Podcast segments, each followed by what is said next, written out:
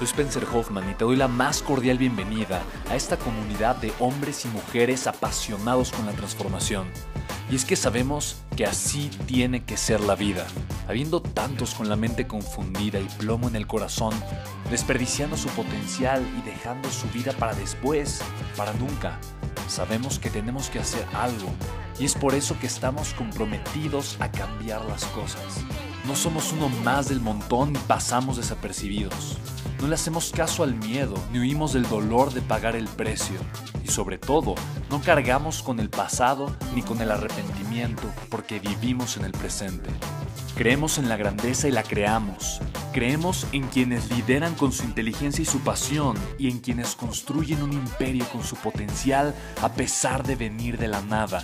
Aquellos que podemos llamar imprescindibles porque sabemos que ser uno de ellos es cambiar al mundo y dedicar la única vida que tenemos a construir un legado. Bienvenido a tu podcast, Una vida, un legado.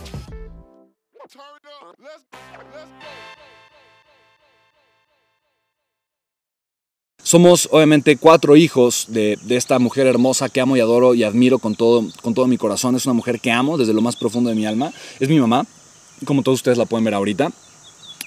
Y mi mamá tuvo, ha tenido una vida bastante dura, una vida bastante complicada. Mi mamá, ella dice, ha pasado por todos los estados civiles habidos y por haber. Ha sido obviamente de novia, soltera, casada, rejuntada, divorciada, viuda, dejada, de todo. Mi mamá dice que ella ha pasado por todos los estados civiles habidos y por haber. En, ese, en esa foto, mi padre habrá tenido tal vez unos tres años de haber fallecido. Mi papá se quitó la vida cuando yo tenía tres años. En esta foto yo tendría seis años, mi hermana chiquita cinco años. Mi, hermana chiquita y yo somos hijos del segundo matrimonio de mi mamá. Y el primer matrimonio de mi mamá nunca se hizo responsable económicamente de sus hijos. Mi mamá fue la que tuvo que asumir ese rol desde, desde muy, muy joven, mi mamá.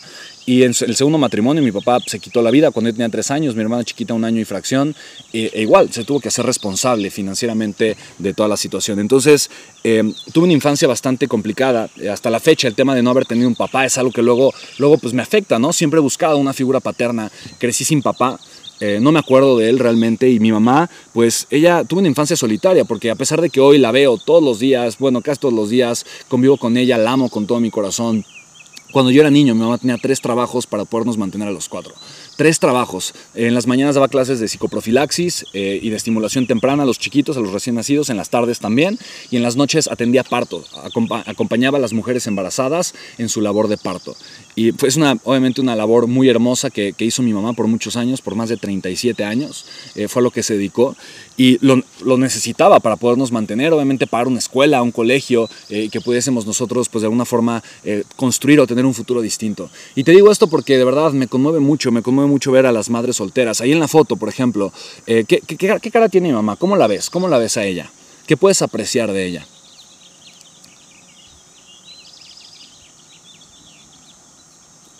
gracias, José Manuel, gracias por, por tu comentario. Ponen feliz, contenta, alegría. Santiago pone tristeza.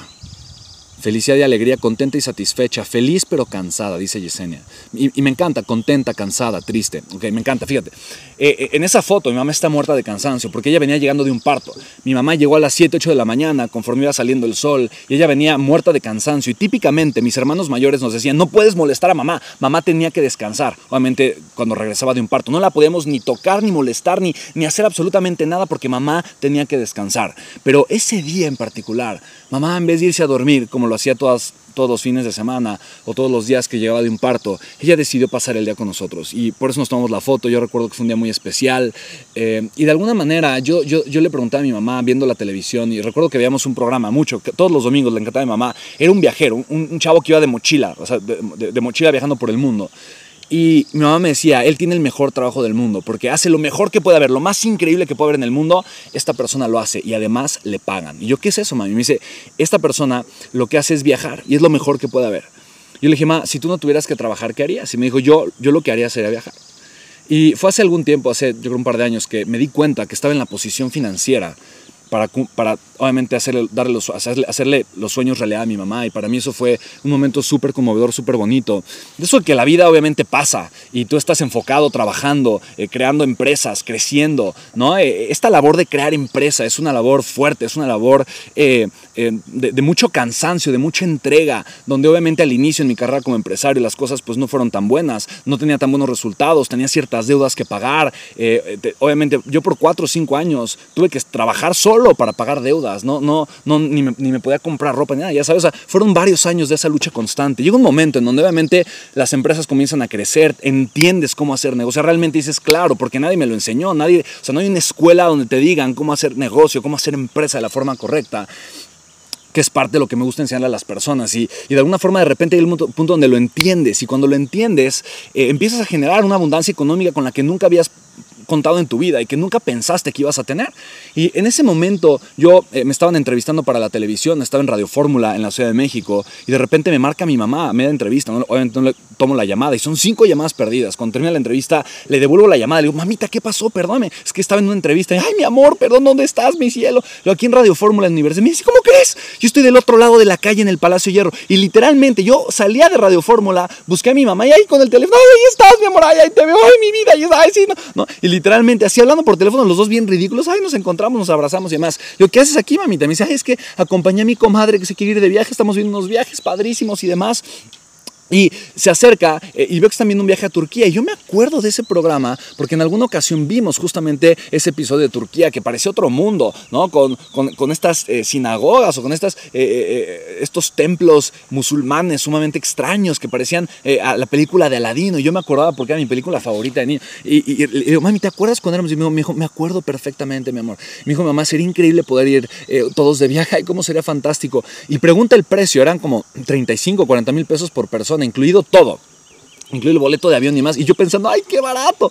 Y mamá dice, ay, mi amor, hay que ahorrar tal vez unos 3 o 4 años, nos podemos ir. Y en eso me cae el 20. Un 20 que no me había caído. Y me doy cuenta que estaba en la posición para hacerle los sueños realidad a mi mamá. Y en ese momento le digo, mamita, no, no, no, no. Ahora, ahora me toca a mí.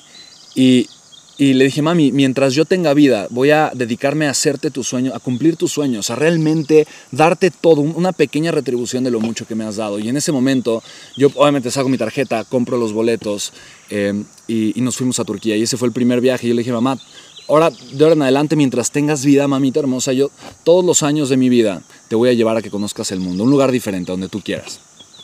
Hoy estamos encerrados en un lugar hermoso que nos gusta mucho. Em, que es una casa de campo que tenemos, pero independientemente de eso, ¿sabes chicos? Para mí ese es el, el, propósito de ser millonario, el propósito de generar un contexto distinto. Te da la posibilidad. Y no es el hecho de tener dinero por tener dinero, es el hecho de poder tener la posibilidad de cumplir no solo tus sueños, pero también los sueños de la gente que lo merece, ¿sabes? De la gente que más amas y que probablemente se ha desvivido por ti de una u otra forma. Chicos, ¿cómo están? Soy Spencer Hoffman y quiero compartirles. Recibí una pregunta extraordinaria, me encanta esta pregunta, se las quiero compartir. Me preguntan, Spen, Podemos utilizar la crisis como algo a nuestro favor para salir ganando financieramente de ella. Chicos, se me hizo una verdadera y extraordinaria y maravillosa pregunta.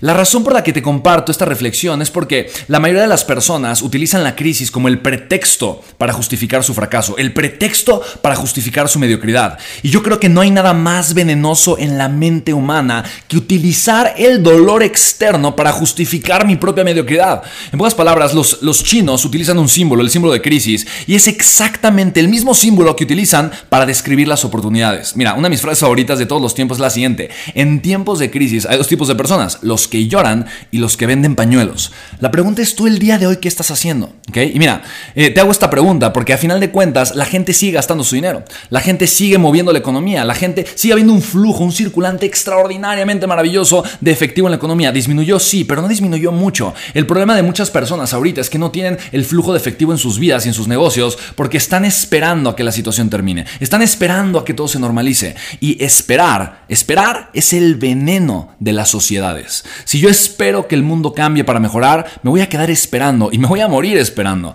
En buenas palabras, la gente exitosa, inteligente, proactiva, lo que hace es tomar acción, no esperar a que las cosas cambien. Y precisamente por eso, chicos, yo he creado un programa, es, a final de cuentas es un webinar completamente en vivo donde yo podré ser tu mentor. Se llama Tres secretos para construir un negocio digital exitoso. ¿Por qué un negocio digital exitoso, Pen? Simple y sencillamente porque el dinero, el flujo de capital ahorita está en Internet. La gente sigue gastando su dinero, chicos, solamente que ahora lo hace en línea.